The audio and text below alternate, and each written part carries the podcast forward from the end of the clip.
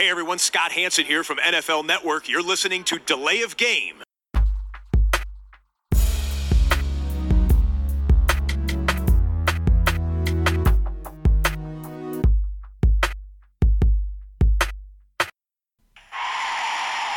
of game.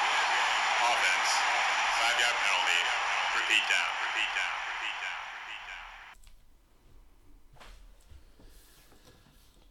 down. Ein frohes Fest von der Crew von Delay of Game, dem Football Podcast, Episode 55 und wir haben uns tatsächlich in einer Konstellation zusammengefunden, die es A lange nicht mehr gegeben hat, B die es ermöglicht, euch äh, an einem Dienstag, wie es eigentlich im Normalfall ja dann auch ist, einen neuen Podcast zu liefern und das, obwohl der erste Weihnachtsfeiertag ist, aber mein Gast hat mit Weihnachten ungefähr so viel zu tun wie die Oakland Raiders dieses Jahr mit den Playoffs. Ich begrüße den Sascha. Hallo zusammen. Ja, der Sascha ist mal wieder da. Äh, Das freut äh, in dieser Woche ganz besonders mich, weil ähm, Max und Christian äh, ja, durch Weihnachten nicht abkömmlich sind, um bei mir aufzutauchen, um den Podcast aufzunehmen.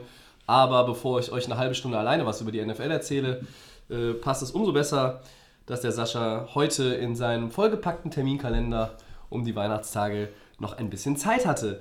Ähm, Sascha, es ist noch früh, aber es ist ja Feiertag, deshalb werden wir auch ein zumindest kleines Bier aufmachen. Was hast du? Ich habe heute ein Indian Pale Ale äh, von der Brauerei Thai. Ähm, lassen wir uns mal überraschen.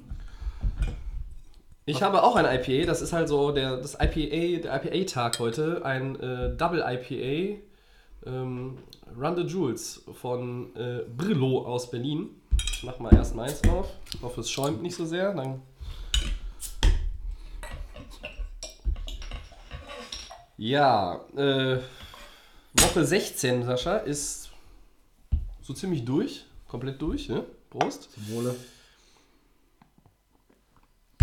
Und wir ähm, sind ja dann immer so ein bisschen traurig, weil wir wissen, die reguläre Saison geht zu Ende. Aber Woche 17 wird äh, noch ganz, ganz viel Spannung mit sich bringen. Es geht noch um einige Playoff-Plätze und auch, auch Playoff-Platzierungen in der Setzliste. Wir schauen noch mal so ein bisschen aber zurück auf Woche 16, beschäftigen uns da ein bisschen mehr vielleicht mit den Teams, die jetzt in Woche 17 nicht unbedingt noch die ganz wichtigen Aufgaben haben. Ähm, und mir ist was aufgefallen, und zwar die Chiefs die Texans, die Steelers, die Chargers. Das sind vier Teams, die eigentlich in die Playoffs wollen. Drei davon sind auch sicher drin in der AFC, aber die haben alle verloren. Ähm, welchem AFC-Top-Team vertraust du denn überhaupt noch aktuell so? Ja, das ist eine sehr schöne Frage. Ähm, wenn wenn ich es kurz halten sollte, ähm, würde ich sagen den Chargers. Ich glaube, Philip Rivers und die Offense ist am Donnerstag, beziehungsweise Donnerstag auf Freitag unserer Zeit, nie wirklich ins Rollen gekommen. Ähm, haben aber, glaube ich, über die Zeit, über die ganze Saison gezeigt, dass sie einfach äh, ja, in die Playoffs gehören und da auf jeden Fall ein Wörtchen mitreden werden.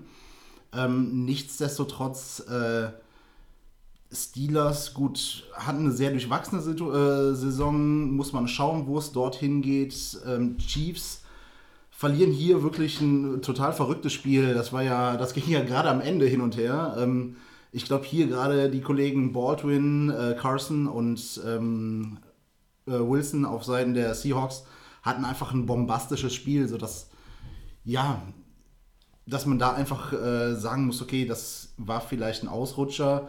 Wobei auch die Woche vorher gegen die Chargers sah es ja für die Chiefs nicht so blendend aus. Ich hatte so ein bisschen das Gefühl, dass auch die Chiefs am Anfang nicht so wirklich ins Spiel gekommen sind. Gerade so auf, auf dem Boden sehr wenig produzieren konnten. Deswegen, ja, mal schauen, wo die Reise für die Chiefs hingeht. Ähm, ich denke, man muss sie trotzdem auf dem Schirm haben, weil es ist einfach ein gutes Team und Mahomes haut ja auch genug raus und hat auch genug gute Mitspieler.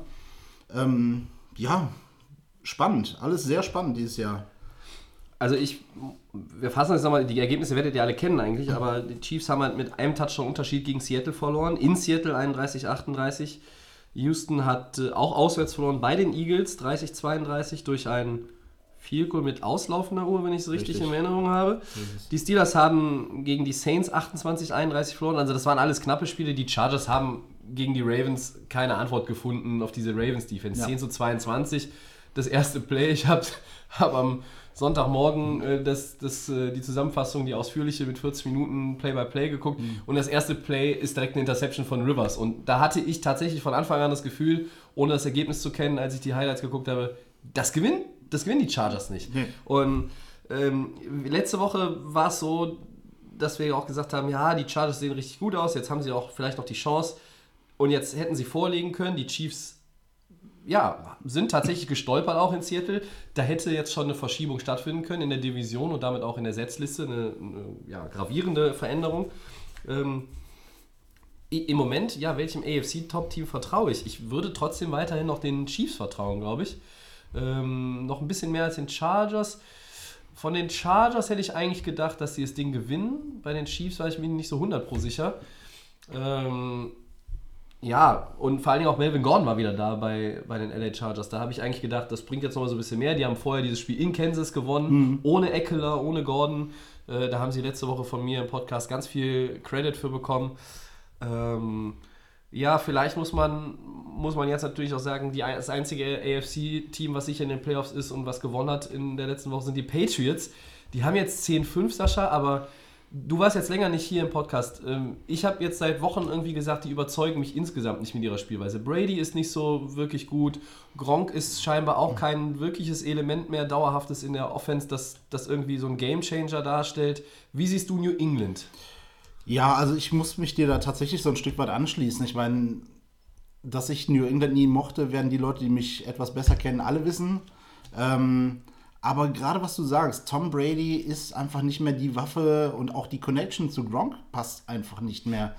Wer weiß, woran es liegt, aber ich glaube, produktiv hat Gronkowski am Wochenende nichts geleistet. 0,0 Fantasy-Punkte. Das heißt, er hatte auch 0 Receiving Yards. Danke, Christian, dafür. Ja. Ähm, ja, auch ein Indiz dafür ist, dass viel mehr gelaufen wird. Ich meine, Sonny Michel Ja. macht mittlerweile Laufyards, wo fragen wir mal die Kollegen, die da vorher gespielt haben, die haben nahezu immer nur Statistenrollen gehabt. Es hat sich ja immer sehr, sehr aufgeteilt und ähm, die Patriots haben jetzt auch Rex Burkhead nochmal zurückbekommen Ja. vor einigen Wochen.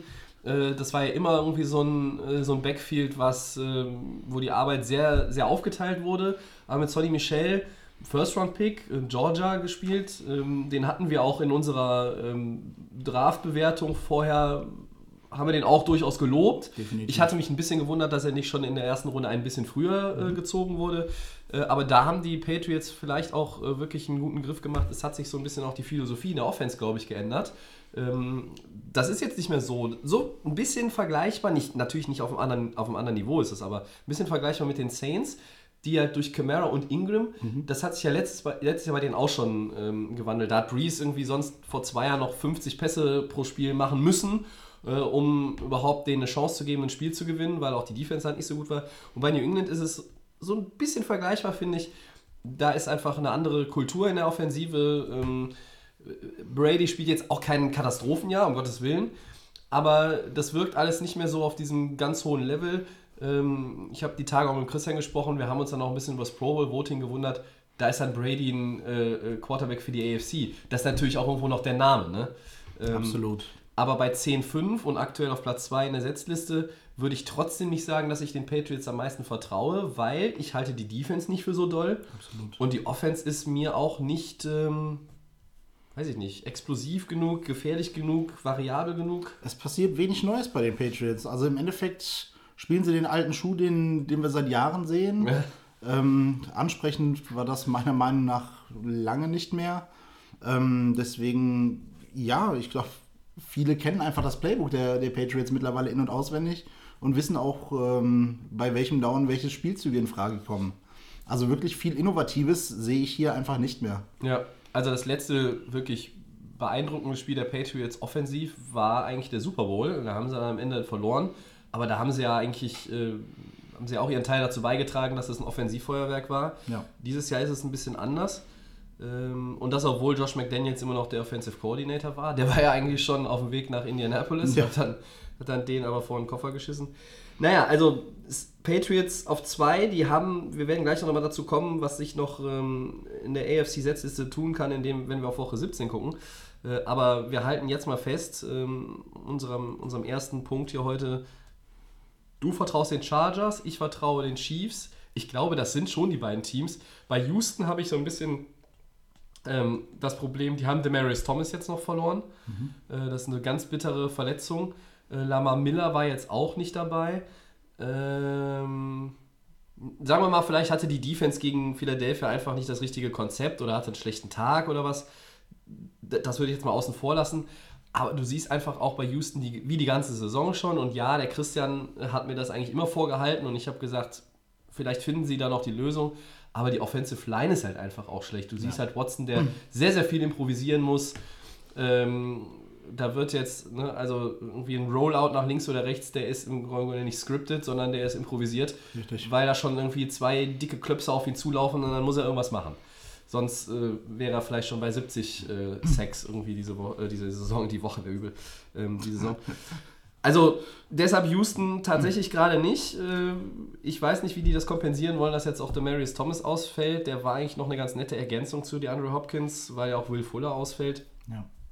Also es sind tatsächlich, glaube ich, die beiden AFC West-Kandidaten, wo man am Ende so auch denkt. Ich meine, einer wird natürlich viel auswärts äh, spielen müssen in den Playoffs, wenn er bis nach Atlanta will.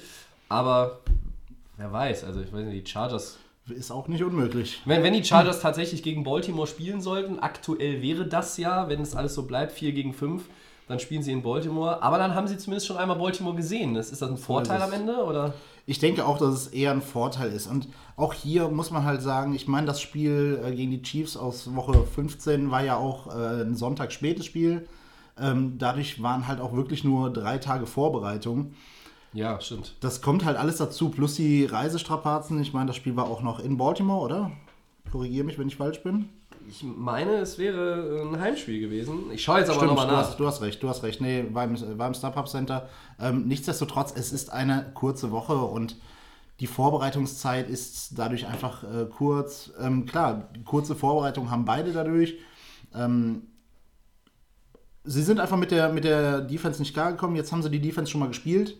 Ähm, denke definitiv, dass man daraufhin auf jeden Fall aufbauen kann und ähm, nächsten Aufeinandertreffen das anders aussehen sollte. Vor allem glaube ich, dass es hier auch viel Tagesform war. Viel war der Hype um, um Melvin Gordon. Ähm, Philip Rivers ist, wie du sagst, erster, erster Pass direkt ein Pick. Ähm, das sind einfach schlechte Vorzeichen für den Tag und macht das Spiel nicht einfacher. Und danach haben sie meiner Meinung nach auch, ähm, sind sie das anders angegangen. Also ich hatte das Gefühl, dass halt diese Risikopässe irgendwo, du hast halt Tyrell Williams, Mike Williams, wenn Keenan Allen zum Beispiel gedoppelt ist oder wenn der auch mal nur einen Defender gegen sich hat, so ein 1 zu 1, zu 1 äh, Situation und den tiefen Ball, einfach vielleicht auch mal für einen Jumpball. Ähm, die Jungs von sind sehr athletisch, die Receiver, alle bei den Chargers. Das hat mir ein bisschen gefehlt. Ich hatte irgendwie das Gefühl, das ist sehr, sehr viel Checkdown gewesen. Das waren sehr, sehr viele kurze Pässe. Ja. Baltimore hat natürlich noch wenig angeboten. Äh, ich glaube, es waren 198 Total Yards von den Chargers und das war das ihre schlechteste Leistung in dem Sinne seit 2014. Ähm, Ja. Muss man natürlich auch immer Baltimore hier äh, loben, aber Absolut. Ähm, es war vielleicht auch einfach nicht der Tag äh, des Teams von Anthony Lynn. Ähm, ja, einen guten Tag hatten die Seattle Seahawks, Sascha. Äh, die sind dank des Sieges über Kansas City jetzt sicher in den Playoffs mit 9-6. Ähm, das hat natürlich jetzt auch nochmal die Sache für die Eagles äh, verkompliziert, weil im Grunde genommen, die können jetzt nur noch die Vikings abfangen. Da kommen wir aber gleich auch nochmal gesondert zu. Ähm, allgemein jetzt auch mal äh, nicht unbedingt auf das Spiel zurückgeblickt gegen Kansas, sondern insgesamt bekommen die Seahawks insgesamt so überall noch zu wenig Credit für ihre gute Saison. Ich denke, die Seahawks schwirren so ein bisschen unterm Radar. Das Immer noch? immer, ja, ob es mittlerweile immer noch so ist, aber es hieß ja auch viel, ein recht leichter Schedule. Ähm, Russell Wilson nicht in Tritt gekommen und dann hauen die jetzt einfach mal so ein Offensivfeuerwerk äh, gegen, gegen die Chiefs raus. Ähm, ja, gerade auch, ich meine, es war ja so ein Stück weit als Übergangsjahr deklariert, man wusste nicht genau, wo es hingeht und ich denke, die Seahawks können einige Mannschaften in den Playoffs ärgern. Definitiv.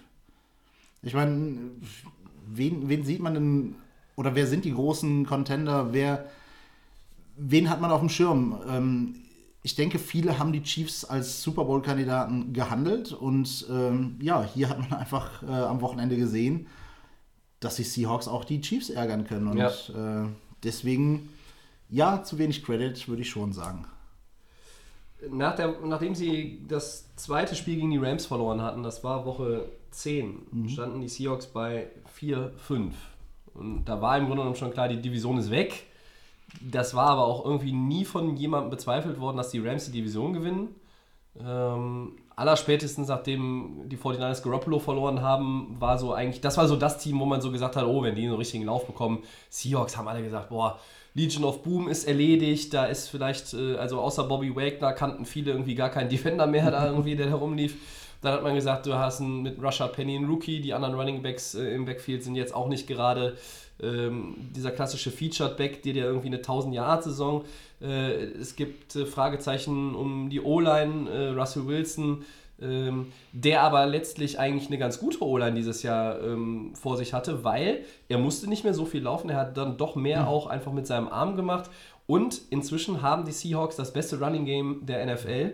Ähm, sie haben 158,5 Rushing Yards pro Partie. Das ist sogar noch mehr als Baltimore hat. Ähm, auf Platz 3 in der äh, Liga sind die Rams, aber beeindruckend ist natürlich bei Baltimore und Seattle, die haben in den letzten drei Wochen im Schnitt knapp 200 Yards Ja. pro Partie äh, auf dem Boden gemacht. Und das ist so ihr, ihr großes Faustpfand, glaube ich.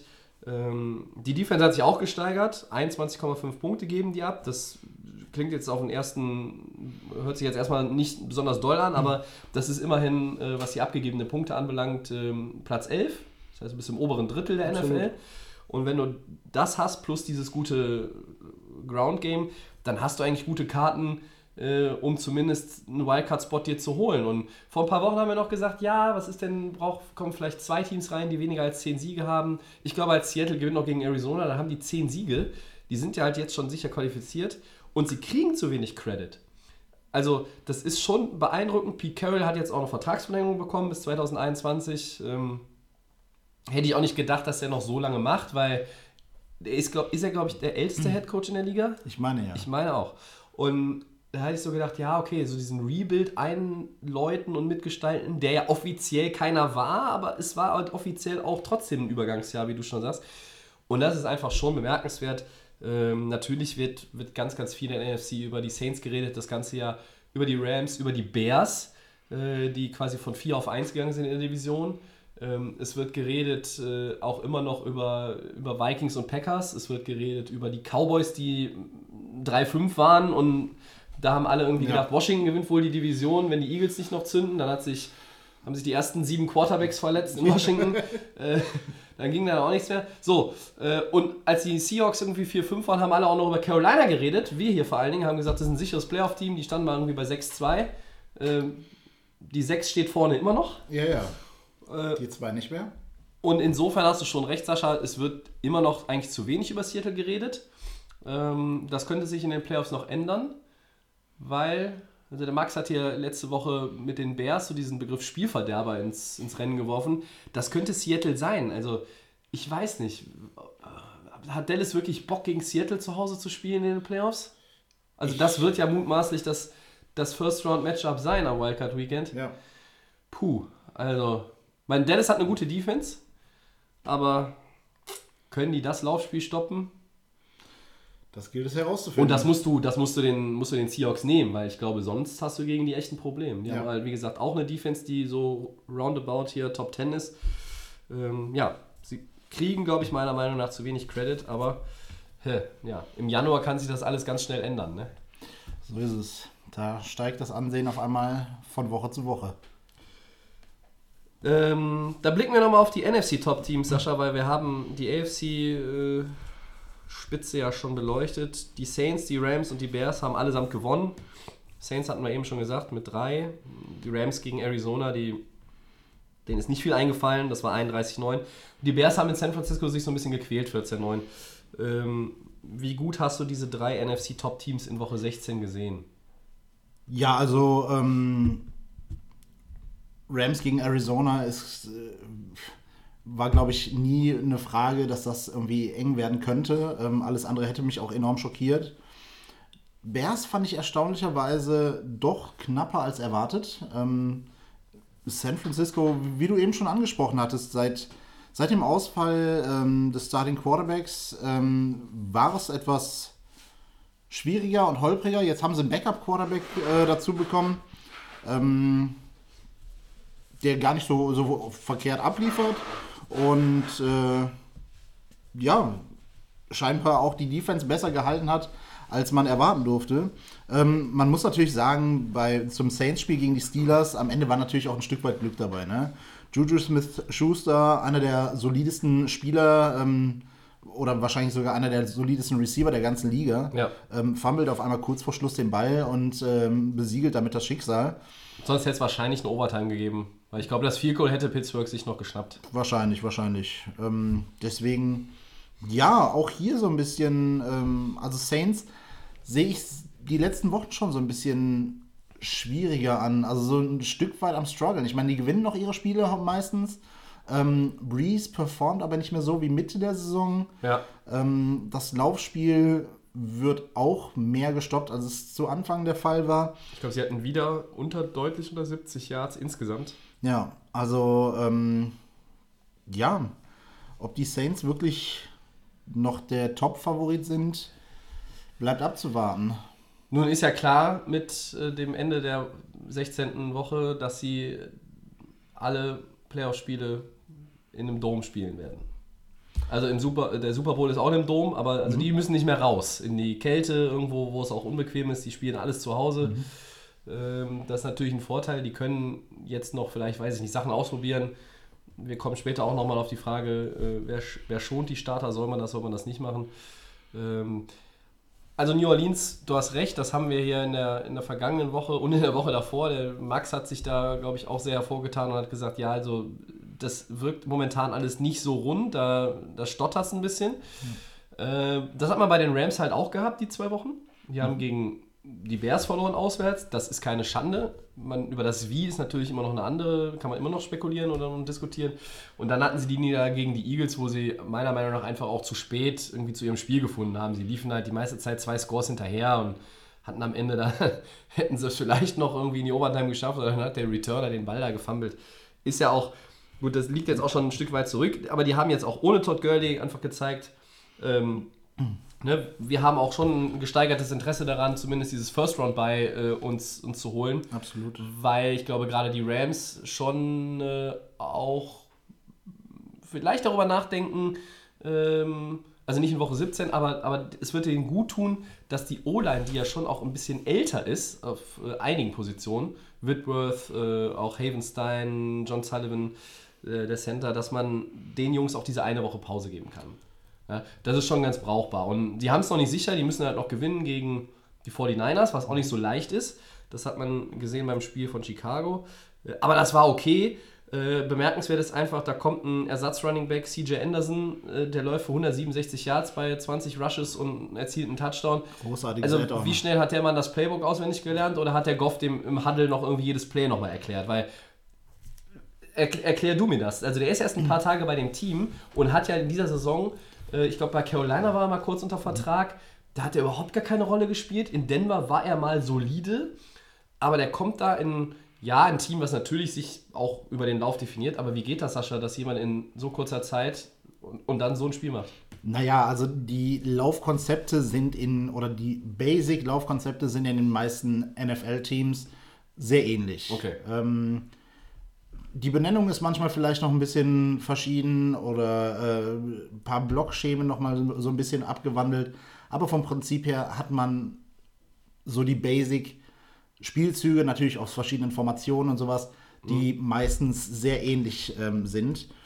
Hier gilt es dann hauptsächlich, natürlich, es wird nicht das volle, volle Playbook ähm, am Wochenende ausgepackt worden sein, ähm, Ja. aber man wird zumindest die Basic, äh, Basic Plays gespielt haben, die er alle im Groben schon kannte. Er musste dann halt nur noch mal so ein bisschen die Adjustments in den Blockschemen sich aneignen, ähm, aber die Jungs trainieren ja auch mehrfach äh, am Tag teilweise.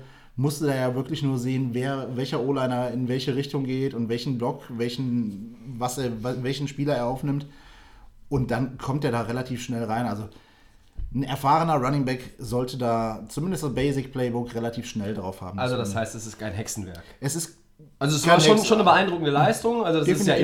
immer, wenn ein Running Back 150 Yards und mehr erzielt, aber, Absolut. aber du sagst, es ist jetzt kein Hexenwerk. Nein, also rein vom Playbook her ist Mhm. es kein Hexenwerk und ähm, ich denke, Arizona war auch ein dankbarer Gegner, um äh, Das glaube ich, ja, ja das, das wird wahrscheinlich auch äh, eine Rolle gespielt haben. Äh, noch meine zwei Cent zu den Bears. Äh, ja, San Francisco, das ist ein Team für mich dieses Jahr.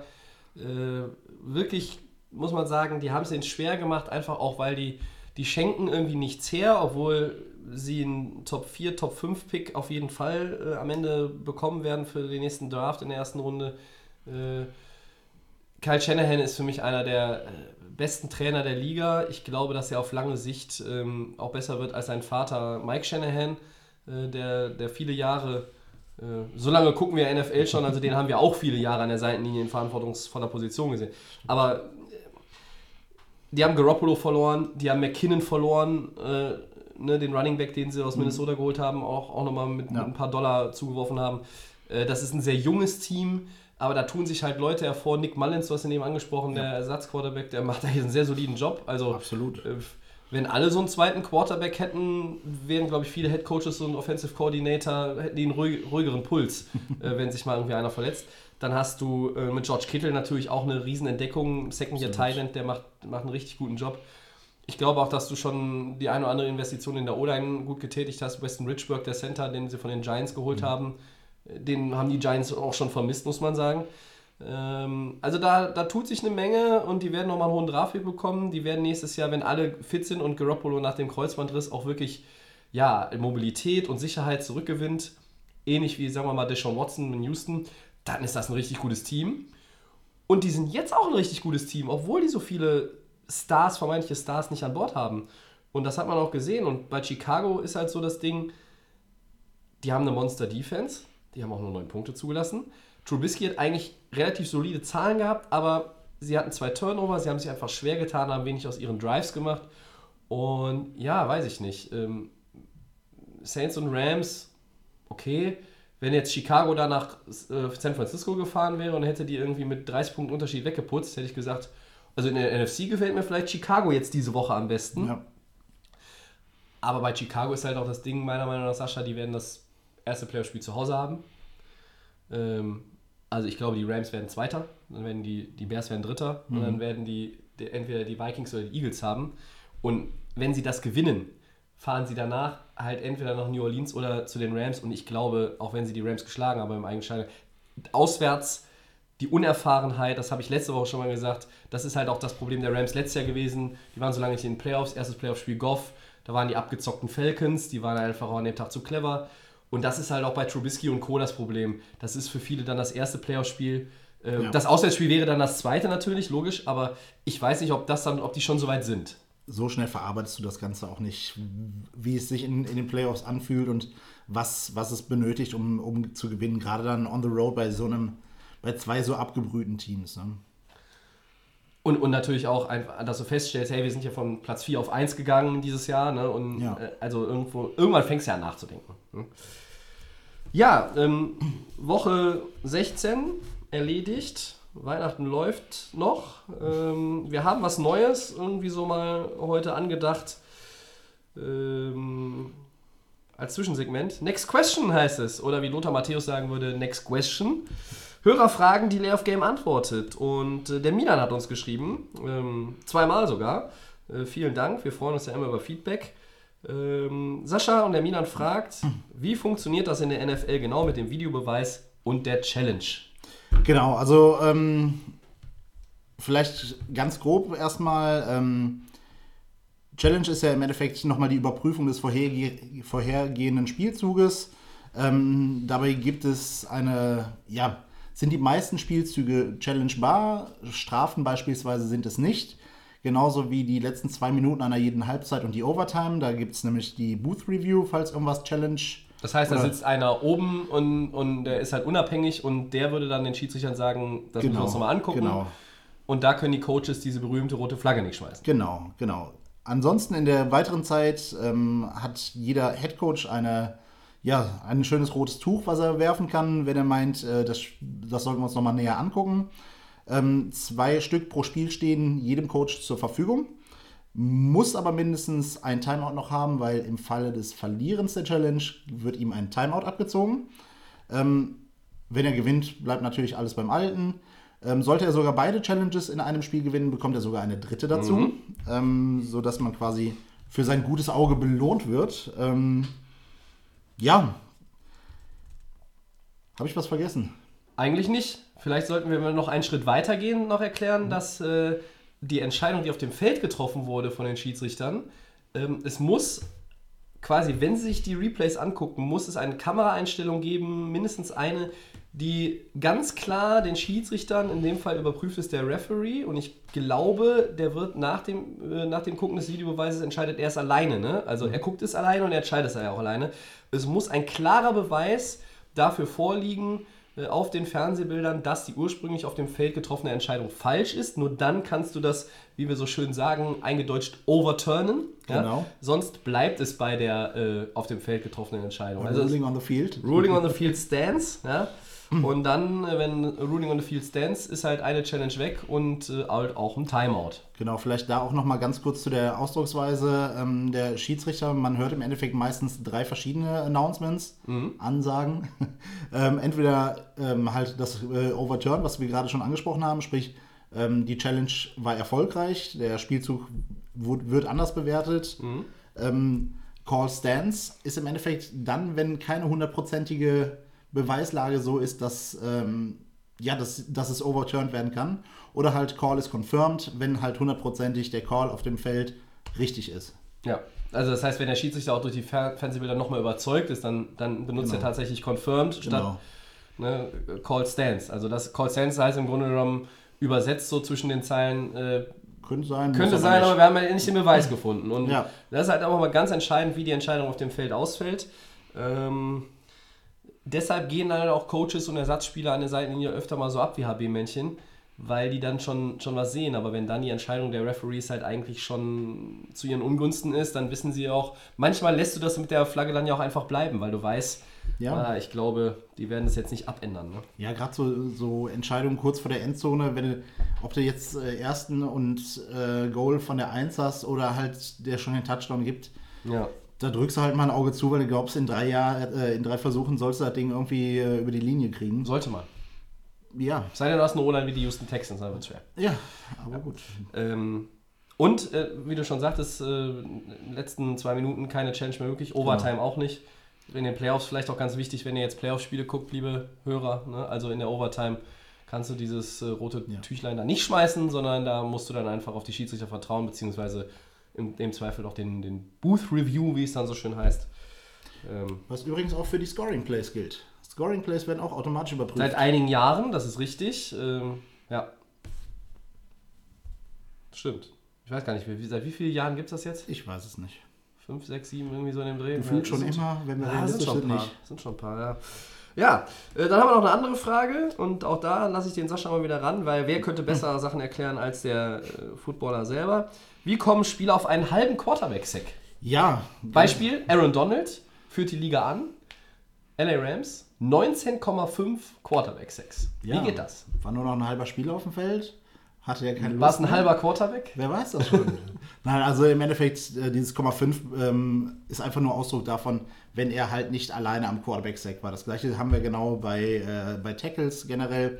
Ähm, Wenn halt ein sogenannter Gang-Tackle stattfindet, also mehr als eine Person am, am Tackle dran sind oder am Sack dran sind, wie es jetzt hier der Fall ist, ähm, wird halt kein ganzer Sack gut geschrieben, sondern halt ein halber Sack. Eigentlich ganz einfach. So ist es. Ähm, wir haben es hier auch schon mal angesprochen. Äh, glaubst du, Aaron Donald äh, wird Nick Mullins noch so oft zu Boden reißen, dass er den, den Sack-Rekord von äh, Michael Strahan noch knackt? Ich hatte es vor ein paar Wochen gesagt, aber er hat halt dann zum Beispiel gegen die Eagles und noch äh, gegen die Bears, glaube ich, gar nichts äh, gerissen. Wenig auf jeden Fall. Ähm, er bräuchte, glaube ich, äh, ich glaube, liegt er bei 22,5 oder bei 23? Ich muss jetzt nochmal, ich muss nachgucken, während du gerade sagst, äh, schafft er es noch oder schafft er es nicht. Achso, ich soll schon mal äh, ansagen. Du musst, du musst jetzt ein bisschen, ja, Ich soll schon mal ansagen, Genau, obwohl ich die raten, obwohl du die nicht Zahlen 100% nicht kenne. äh, Mensch, wo ist es denn? Ich sag, er schafft's nicht. Aus diversen Gründen. Ja, ich glaube auch, dass, die, dass San Francisco schon relativ. Deshalb sind die auch eigentlich so unbequem zu spielen. Gegen die O-Line kannst du jetzt auch nicht so. Eben, wie du schon sagtest, die O-Line ist jetzt nicht so schwach von, von San Francisco. Mullins ist ja auch gar nicht so unagil, äh, wie er vielleicht auf den ersten Blick wirkt. Ähm, Ja. Deswegen glaube ich nicht, dass er alleine drei komplette Sacks oder sechs halbe Sacks produzieren wird. Ja, ähm, ich glaube aber, dass wir äh, jetzt die Fragen zumindest gut beantwortet haben. Ich suche gleich nochmal, wenn der Sascha redet, noch raus, ob das 22,523. Ich hatte es eigentlich im Kopf, aber jetzt bin ich gerade, vielleicht wirkt das Bier oder das Weihnachtsessen von gestern noch nach. Ja, ähm, mehr als diese zwei Fragen haben wir heute nicht. Ähm, auch weil wir sonst hier wieder irgendwo im 90-Minuten-Bereich landen zu zweit. Ähm, ja, und bei der Gelegenheit möchten wir natürlich auch sagen, äh, wenn ihr Fragen habt, das kann ganz Elementares sein, es kann ganz Spezifisches sein zu allem Möglichen, also zu, zur Historie der Liga, äh, zu äh, Abläufen innerhalb des Spiels, zu Vertragsdetails, zu Coaches, zu General Managern, zu was weiß ich was, wer nächstes Jahr wo spielt. Also alle, wir können alles beantworten, außer die Frage, wo die Oakland Raiders nächstes Jahr spielen. Ähm, denn das wissen die selber noch nicht. Das wissen sie selber noch nicht. Ja. Wobei, da sage ich auch Las Vegas. Ja, also ab 2020 ja sowieso, ne? Richtig? Richtig? Richtig, ja. Ähm, ja, die müssen wir gucken. Ne? Gucken wir mal. Äh, es, hier äh, Merkur Spielarena vielleicht? Hoffentlich nicht. Ja, aber können ja ganz witzig werden. Der ortsansässige Fußballverein braucht, glaube ich, den Rasen noch, habe ich gehört. Ach so, ja, äh, wir können hier auch, also wir sind ja hier Düsseldorf, wir können im Grunde noch jede Woche den Rasen austauschen. Wir können alles. Ja, ja wir können, alles. das stimmt. Das, äh, Sogar Dortmund schlagen. Ja, richtig. Also, Twitter und Facebook, at Game NFL. Ähm, gerne mehr Fragen. Äh, wir freuen uns. Bei Freuen uns Fragen, sehr. Fragen. Bei Fragen, Fragen. Next question, genau. So, Woche 17, Sascha. Ähm, Entscheidungen, Entscheidungen. Äh, fangen wir mal an. Entscheidungen in der NFC um den zweiten Wildcard-Spot. Auf das Thema freue ich mich schon, weil wir hier den richtigen sitzen haben. Die Eagles treten bei den Redskins an, die Vikings empfangen die Bears. Die Vikings können es aus eigener Kraft schaffen. Die Eagles brauchen den Sieg und die Niederlage der Vikings. Dann sind sie die sechs und noch in den Playoffs. Wer macht es?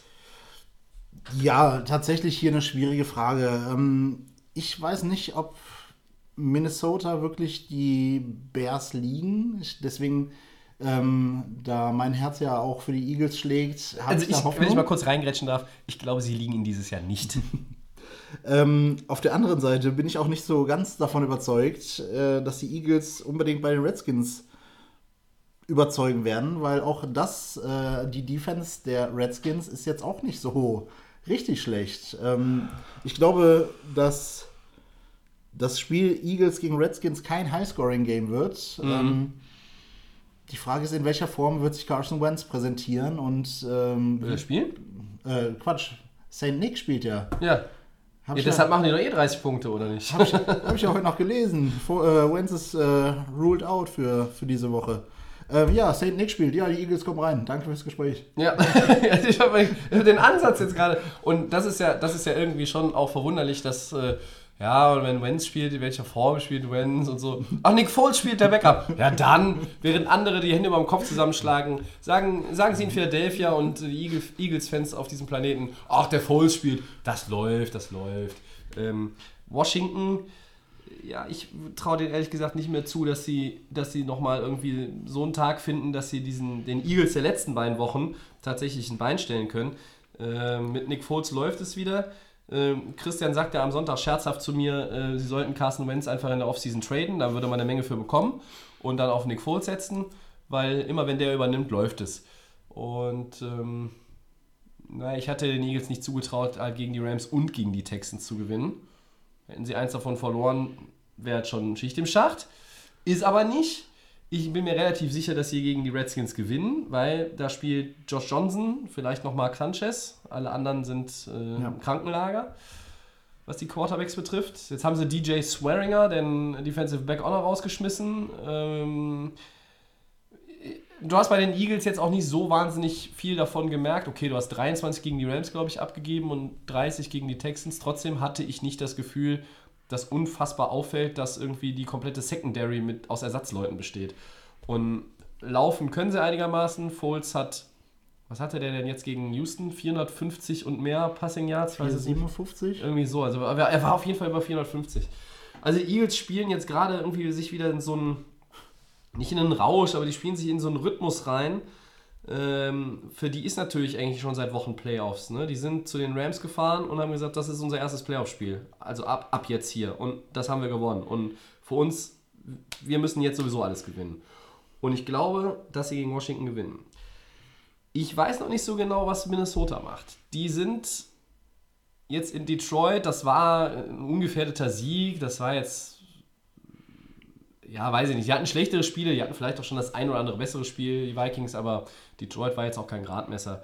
Chicago, glauben die selber dran, die Bears, dass sie die Rams noch kriegen, also dass die Rams stolpern, oder sagen die Bears, wir schonen vielleicht den einen oder anderen Starter, weil, und dieses Szenario habe ich ja letzte Woche schon mal gemalt, wenn die Bears Dritter bleiben und die Vikings bleiben Sechster, dann spielen die eine Woche später wieder gegeneinander, dann allerdings in Chicago. Da haben die Bears, wie gesagt, das erste Spiel gegen die Vikings gewonnen. Und da würde natürlich Matt Nagy als Headcoach sagen, hey, wir hauen jetzt hier nicht alles raus. Ne? Wir wollen noch ein bisschen Sachen irgendwie noch in der Schublade lassen. Die bringen wir erst im Wildcard-Game gegen die Vikings. Verfolgen die Bears tatsächlich noch dieses, dieses Ziel? Ich glaube nicht, dass die Rams stolpern. Deshalb würden die Bears auch mit einem Sieg Dritter bleiben, müssten im Wildcard Weekend ran mit dem Heimspiel. Aber andererseits kann ich mir auch nicht vorstellen, dass, dass, die, dass in Chicago gesagt wird, nee, wir setzen Trubisky auf die Bank, äh, wir setzen Howard und Terry Cohn auf die Bank und wir schon noch Allen Robinson als unseren besten Receiver. Das kann ich mir nicht vorstellen. Und deshalb ist in meinen Augen eine durchaus, also ich halte es für wahrscheinlicher, dass die Eagles noch reinkommen, weil die Bears gewinnen. Ich mag deinen Call auf jeden Fall. ähm, das größte, also wenn wir wirklich vom reinen Starterpotenzial ausgehen und ähm, sagen, die spielen wirklich mit, mit der Top-Besetzung, die an dem Tag möglich ist, spricht das Einzige für Minnesota, dass sie ein Heimspiel haben und nicht ins eisige Chicago müssen. Richtig. Ansonsten, ich bin halt immer der Hoffnung, dass äh, Division Games halt seriös und ernsthaft zu Ende gespielt werden, Ja. weil da steckt natürlich auch eine jahrelange Tradition hinter den Spielen. Ja, wie die Realität aussieht, werden wir vermutlich erst Sonntag äh, unserer Zeit Mittag irgendwann herauskriegen, wer startet und wer nicht. Ähm, Und die Wahrheit erfolgt dann ab 19 Uhr. Das war natürlich für die Eagles auch Gold wert, dass die Bears äh, gegen die 49ers gewonnen haben. Wenn sie verloren Absolut. hätten, wären sie schon die sichere 3. Dann wäre die Sache, glaube ich, klar. Ne? Absolut, absolut. Ja. Und, und dann würdest du, ne, das ist halt, ja, man kann dann immer auch von Wettbewerbsverzerrung sprechen, aber hier guckt dann natürlich jeder nur auf sich. Und ähm, man muss natürlich bei den Eagles mal die Frage stellen, ich habe sie dir jetzt länger nicht äh, gestellt, ähm, wäre es nach der Saison denn verdient reinzukommen oder fragt man da nicht nach? Wenn man drin ist, ist man drin. Beides. Ähm, wobei man, glaube ich, gerade die Saison der Eagles auch in zwei Teile fassen muss. Ähm, der Start war ja teilweise wirklich katastrophal. Ich weiß nicht, wie viele Sonntage ich zu Hause saß und mir die Haare gerauft habe, weil es einfach Katastrophenfootball war. Die letzten Wochen aber, haben aber einfach gezeigt, ähm, was in diesem Team steckt und ja, was, was dieses Team leisten kann. Deswegen, ähm, welches, welches Team hätte es denn mehr verdient, ist dann halt auch die andere Frage. Ne? Ich meine, es müssen, es müssen sechs Teams reinkommen. Ähm, und außer, außer Minnesota, die halt eine ähnlich gute Saison bisher spielen, ähm, sehe ich halt kein Team, wo ich sagen würde, Ja, es ist, wenn, wenn man das jetzt mal alles wirklich äh, Schritt für Schritt auseinandersetzt und, und, und sich alles, alles genau anguckt, sind es tatsächlich die beiden, einer von den beiden hat dann Platz 6 verdient, weil er halt besser war als Washington, die Giants, die Packers, die Lions, die Panthers, die Buccaneers, die 49ers, die Cardinals und die Falcons. So, zack. Das sind alle die, die raus sind in der NFC. Da waren Minnesota und Philadelphia besser. Beide haben völlig underperformed. Absolut. Aus durchaus unterschiedlichen Gründen. Minnesota hat irgendwo nie so richtig diesen Faden gefunden, wo alle gedacht hätten, den haben sie sowieso in der Hand. Bei den Eagles hat es massiv mit den Verletzungen zu tun. Trotzdem sage ich da auch seit Wochen, da haben auch einige underperformed. Also da waren viele Spieler, waren ja auch die ganze Saison da und haben nicht ihr Leistungsniveau erreicht. Also, also ich, von Wentz war ich eigentlich nicht enttäuscht, der hat gut gespielt. Zach Ertz war der beste Offensive-Spieler, den sie haben, hat jetzt auch einen Single-Season-Reception-Rekord für Ends in der NFL aufgestellt. Äh, da auch nochmal Glückwunsch zu, das ist äh, auch, macht man auch nicht im Vorbeigehen. Und Vikings, ja, bei denen war halt so Cousins, zu viele Turnover, Defense irgendwie nicht auf dem Level vom letzten Jahr. Auch viele Leute, die angeschlagen waren, aber die haben dann halt auch meistens gespielt. Bei den Eagles waren es oft Verletzungen, die konnten damit nicht aufs Feld. Bei den Vikings war es halt so, da hat es mal hier gezwickt und, und da gezogen, aber die haben halt trotzdem gespielt. Aber die waren nicht bei 100%. Und wir hatten Carolina ja schon angesprochen, die sahen nach der ersten Saisonhälfte wie ein sicherer Wildcard, äh, sicheres Wildcard-Team aus. Also das, was im Grunde genommen jetzt die Chargers repräsentieren. Auf Platz 5 waren die, waren die Panthers. Da haben wir hier noch darüber geredet, wenn die am Ende noch gegen die Saints spielen, je nachdem wie es läuft, könnten die dann nochmal am Ende in der Division für Alarm sorgen. Die haben seitdem nichts mehr gewonnen. Äh, sind sogar hinter den Falcons jetzt in der Division zurückgefallen. Unglaublich. Ja, und die Packers, äh, da haben wir auch oft drüber geredet, brauchen wir jetzt heute nicht mehr drauf eingehen. Es wird eine, wird eine enge Geschichte. Ähm, vieles steht natürlich, steht und fällt mit der Performance der Chicago Bears. Und ähm, der Vorteil für Minnesota, du hast es gesagt, ist tatsächlich, dass dieses Spiel für sie zu Hause ist. Ja. Und Chicago auswärts, glaube ich, 4-3 Bilanz. Haben jetzt in San Francisco sich nicht mit Ruhm bekleckert. Ja, ich bin gespannt. Ähm, ja, über verdient oder nicht verdient muss man am Ende eigentlich dann nicht diskutieren, weil, wie gesagt, alle anderen Ja, waren schlechter. ich glaube, der Schedule für den Eagles war jetzt auch nicht so einfach, dass man da sagen müsste, Als Divisionssieger natürlich nicht. ne? Deswegen, tja, lassen wir uns überraschen. Wer spielt und wer nicht. Dann blicken wir in die AFC North ganz speziell, Sascha. Äh, da hat sich eine Konstellation jetzt ergeben, die war so Mitte November überhaupt nicht zu erwarten, meiner Meinung nach. Ähm, die Ravens sind jetzt, äh, ja, Driver Seat, führen die Division an. Halben, halbes Spiel vor Pittsburgh, weil Pittsburgh natürlich jetzt, äh, wie schon erwähnt, in New Orleans verloren hat. Sichern sich die Ravens, die spielen gegen Cleveland zu Hause den Divisionstitel. Oder können die Steelers mit einem Sieg gegen Cincinnati und der Hilfe von Cleveland doch noch in die Playoffs einziehen? Naja, das Spiel Ravens gegen Browns hatten wir ja schon mal dieses Jahr. Ja, Und das ging, glaube ich, nicht so gut für die Ravens aus. ja, das ist richtig. Ich glaube, es war in Woche 5, äh, wo sie 12 zu 9 verloren.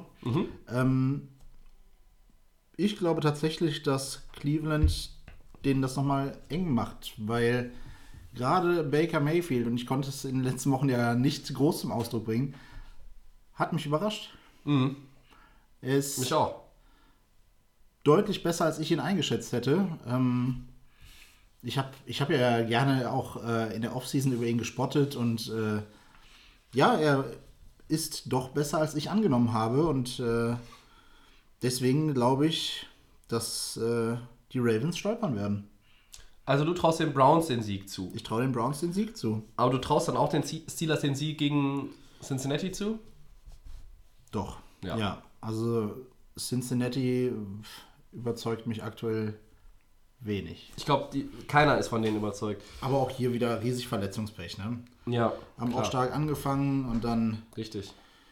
Quarterback raus, die beiden Top-Receiver raus mit Boyd und Green und ja, so schnell geht's im Football, ne? Ja, also bei Cleveland muss ich erstmal sagen, wenn wir auf dieses Ravens-Browns-Spiel gucken, Cleveland hat fünf der letzten sechs gewonnen. Äh, wir müssen. Ich habe jetzt nicht in den Annalen und Geschichtsbüchern nachgeguckt, wann das letzte Mal die so eine Serie hatten. Das ist aber schon ein paar Tage her. Ähm, da hast du natürlich eine ganz andere Einstellung und, und die kommen mit einem ganz anderen Schwung gegen den Playoff-Kandidaten, als die Bengals gegen die Steelers kommen werden. Die Steelers, muss man ja mal auch einfach sagen, haben sich mit vier Niederlagen in den letzten fünf Wochen vorerst selber rausgespielt. Das ist ja irre. Die sind 1-2-1 gestartet, haben alle gesagt, boah, die haben ein Riesenpotenzial und äh, wir kriegen das nicht auf die Platte. Dann haben die sechs in Folge gewonnen. Und danach ist aber mal, als klar war, dass der Spin von Le'Veon Bell ausgeräumt wird, als die Trade Deadline war, er ist nicht erschienen, Franchise Tag nicht unterschrieben, es war klar, der kommt nicht mehr. Seitdem geht bei denen, ich möchte nicht sagen nix, aber einfach deutlich weniger und sie haben am Ende, sie, sie kriegen die Spiele nicht, nicht beendet. Also es gibt Fehler in der Red Zone von Big Ben, wo er, ähm, wo er, wo er Pässe quasi aber mal locker in die Arme der Gegenspieler wirft, teilweise in die Arme von Defensive Linemen. Ähm, James Conner fehlt. Nun muss man sagen, dieses Team ist so talentiert. Frag mal bei den Chargers nach. Die konnten den Verlust von Melvin Gordon über mehrere Wochen auch gut kompensieren. Ja. Ähm, deshalb würde ich jetzt nicht so sehr auf James Conner gucken. Aber das ist schon, schon krass. Die Steelers haben diese Division meiner Meinung nach so im November so kontrolliert, dass ich nicht gedacht hätte, dass es da nochmal Schwierigkeiten gibt. Und jetzt sind sie komplett raus aus dem Playoff-Rennen. Die Steelers können auch keinen Wildcard-Spot mehr ergattern, weil der Sieger Titans Colts hat auf jeden Fall 10 Siege. Und Ja. die werden die Steelers nicht mehr bekommen. Die kommen auf maximal 9, weil sie dieses Unentschieden hatten. Gegen Cleveland übrigens. Ähm, und Cleveland, sehr beeindruckend. Mayfield, äh, ich glaube, zwei oder drei Touchdowns noch, dann bricht er den äh, Rookie-Touchdown-Rekord von Peyton Manning. Ja, Der hatte ja. 26, ich glaube, Mayfield steht bei 24. Ja, Wahnsinn. Also seit Hugh Jackson weg ist, läuft es bei Cleveland richtig gut. Gab es da nicht am Wochenende auch diesen netten Blick untereinander? Ja, ja, ja, ja. Ich erinnere mich da ganz Äh, dunkel gefühlt eine halbe Stunde irgendwie an, der, an dem vorbeigelaufen da und äh, ja, schön den niedergestarrt, wenn man das- Niedergestarrt. wenn man das so, so nennen möchte. Also, ähm, ich glaube auch, dass, dass äh, Cleveland da noch was ausrichten kann. Aber äh, hat Mayfield in den letzten Wochen mal so eine Defense getroffen? Das ist die andere Frage. Ja, Und äh, dass sich andere Top-Teams damit äh, schwer tun, haben wir ja am Donnerstag gesehen. Ja, ich gucke jetzt nochmal guck jetzt noch mal gerade hier drauf. Äh, was, hatten die, was hatten die Browns zuletzt äh, für Gegner? Also, die haben gegen, gegen Cincinnati gewonnen. Gegen Denver haben sie gewonnen. Die haben auch eine gute Defense. Gegen die Panthers gewonnen. Die haben gegen die Texans verloren. Gegen die Bengals gewonnen davor auch. Und gegen die Falcons gewonnen. Ja. Hm. Hm, hm, hm. Gut, ich meine, die Browns haben das erste Spiel gegen die Ravens gewonnen, tatsächlich 12-9. Ne? Ja. Aber die Ravens haben von, von einer Bilanz von 5-6 jetzt auch äh, mal richtig noch Feuer gefangen. Für Cleveland ist natürlich einerseits das Problem, wie operierst du gegen die Defense von Baltimore und wie stoppst du überhaupt deren Laufspiel. Ja, äh, wobei auch die Browns jetzt keine schlechte, keine schlechte Defense haben. Ne? Also gerade gerade um die Front würde ich mir bei, bei den Browns Ja. wenig Sorgen machen eigentlich. Muss die das Spiel vielleicht sogar gewinnen? Ist das, ist das so dieses, wenn man, das, wenn man so in einzelnen Blöcken guckt äh, auf dem Feld, ist das vielleicht so die entscheidende? Ja, überlegen wir doch mal. Also die Defense Line kann auf jeden Fall auch Lamar Jackson containen, ähm, das Laufspiel definitiv stoppen. Und damit bringst du Lamar Jackson einfach in die Situation, dass er den Ball werfen muss. Und Und dann hast du eine Chance als Cleveland, oder? dann hast du eine Chance. Wobei am Wochenende, äh, beziehungsweise am, am Donnerstag, hat er ja auch nicht schlecht geworfen. Auch die Chargers haben ihn ganz gut contained. Aber hat er zweimal hintereinander so einen guten Tag, ist halt dann auch die Frage, weil ich glaube, an sich ist er nicht der Top-Passer, den ja, manche nach Donnerstag vielleicht eben sehen möchten. Ja, Ich hörte schon was vom besten Quarterback der, der Dra- Draft-Runde. Hui. weiß nicht. Ja, da tue ich, mich, tue ich mich auch schwer. Aber auch hier muss ich jetzt mal noch die Frage ganz schnell stellen: Wären, wären, Wäre der Playoff-Einzug für die Steelers nach der Saison denn verdient? Ich glaube, Baltimore hätte es sich schon verdient, weil mit der Defense und Flecko war verletzt, mutige Entscheidung mit, mit Lamar Jackson läuft es dann. Du hast natürlich, war jetzt auch keine, keine Bombensaison, aber von den Steelers hat man einfach, bei denen hat man eine andere Erwartungshaltung. Und deshalb meine Frage, wäre das noch verdient? Ich finde nicht. Äh, nein, es, Ich es, nicht. es wäre nicht verdient, aber genauso wie wir es eben schon bei den Eagles hatten, wo es wahrscheinlich nur mäßig verdient wäre. Ähm, ich- War kein anderer in der Division dann besser?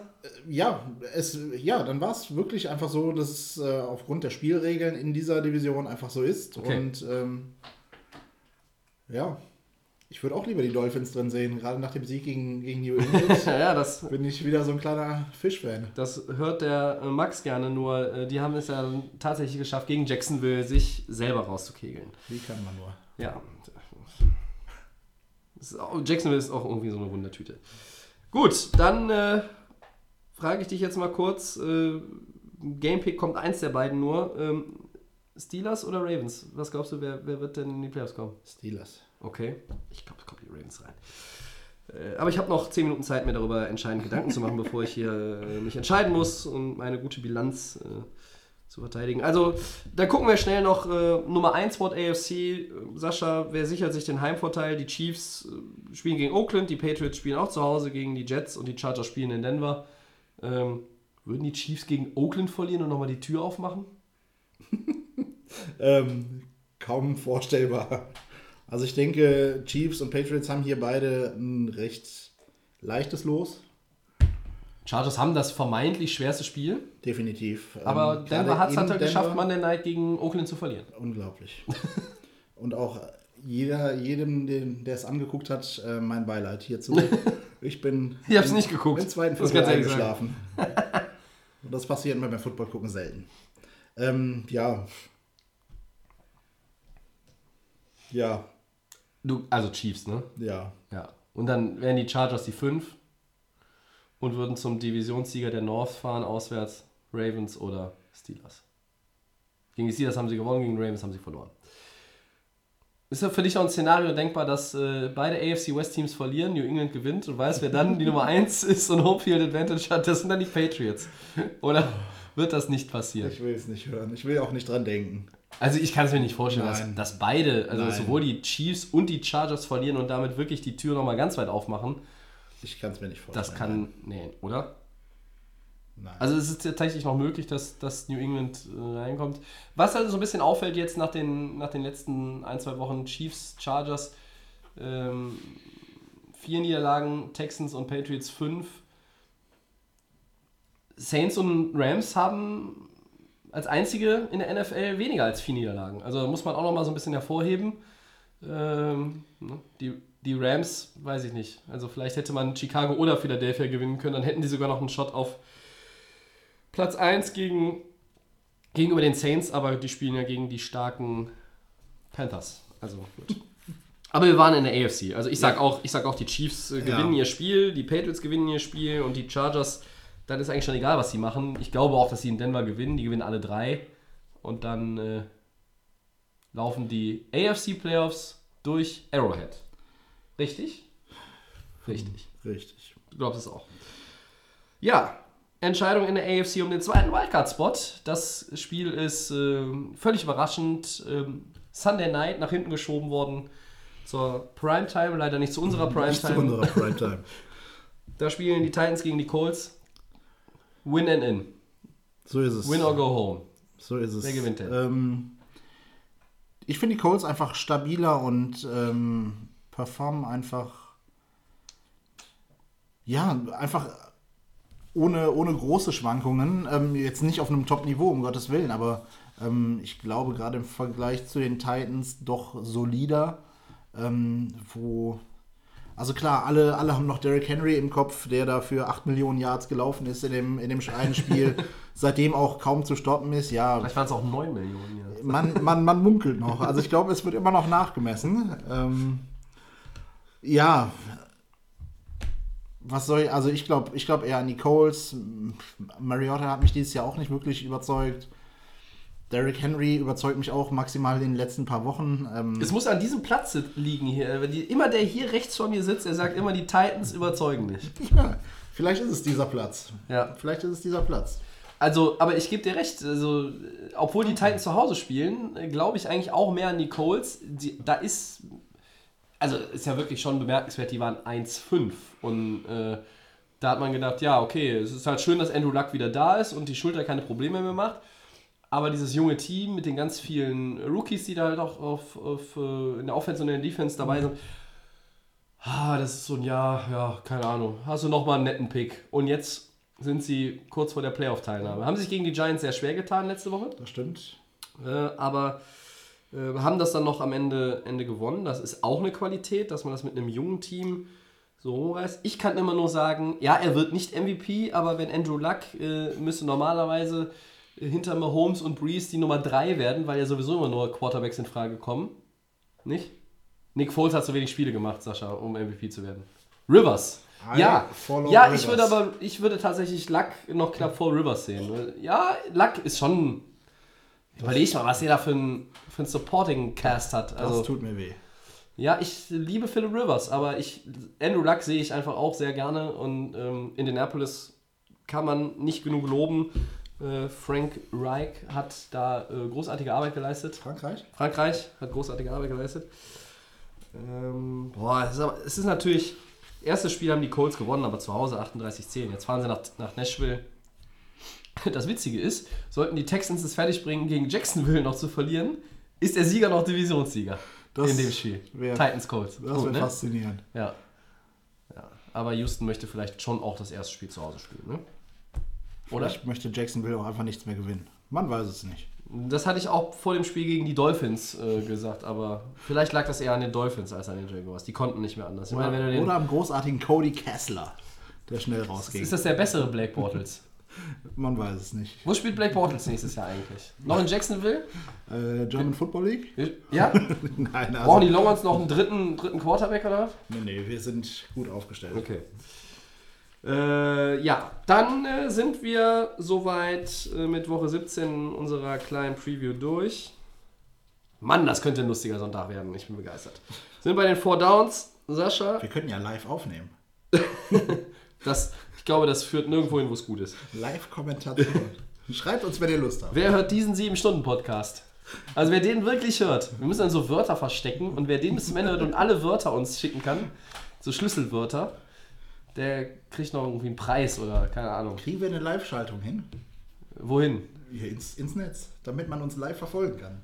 Äh, die Bilder sieht. der Das nehmen wir uns für 2019 mal vor. Li- Live-Podcast bei YouTube oder so. Keine Ahnung. Kriege ich bis Sonntag nicht organisiert, glaube ich. äh, erstes Down. Sascha. Stundenmarke, gerne. Stundenmarke haben wir auch schon geknackt. Sehr gut. Sehr wo gut. wird es nach der Saison Zeit für einen Wechsel des Headcoaches? Potenziell kommen ja viele Kandidaten in Frage. Ach.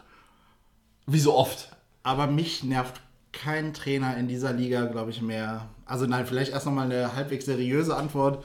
Ähm, Ich glaube, für New England wäre ein Wechsel auf dem, auf dem Trainerposten What? gar nicht so verkehrt. Ähm, Gerade die Offense finde ich dieses Jahr, wie eben schon angesprochen, eher langweilig. Ich bin Ähm, schockiert. Ihr könnt es nicht sehen. Ich bin schockiert. Er ist es wirklich. Ähm, deswegen glaube ich, wär- wäre das eine sehr interessante Änderung. Aber wen ich wirklich nicht mehr sehen kann, ist John Gruden, Oakland Raiders. Der hat auch noch neun Jahre Vertrag. ja, Und kriegt noch 90 Millionen bis, Dollar. bis dahin hat er auch alle Spieler aussortiert, die er hat und spielt dann wahrscheinlich mit einem Highschool-Team oder so in, in Las Vegas.